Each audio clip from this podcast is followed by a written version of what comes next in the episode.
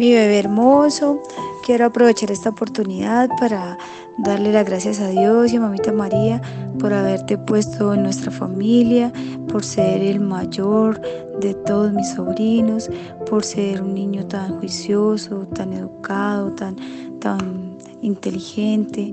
Y eso me llena de muchísimo, muchísimo orgullo, me llena el corazón de amor y de felicidad saber que eres un niño tan, tan, tan, tan bueno lo que te propones.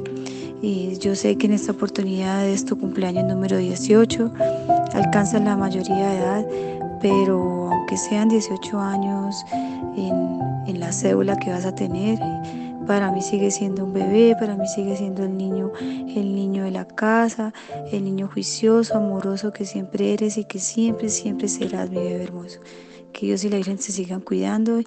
Y aparte de felicitarte, quiero darte las gracias. Las gracias por ser ese niño tan ejemplar, tan ejemplar para todos, para todos en la casa. Te amo, mi bebé hermoso.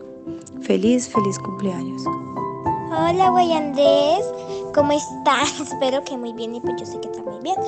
Y pues yo quiero decirle que lo quiero mucho, que le felicito por ser sus 18 años y que yo le aconsejo que siga teniendo esa, esa humildad, esa personalidad que tiene, que no se vaya a creer como más mayor y, y como hacer cosas de mayor, solamente que usted sigue su vida normal como la tiene ahora, sino que pues ya, ya puede hacer más cosas con 18 años, ¿no?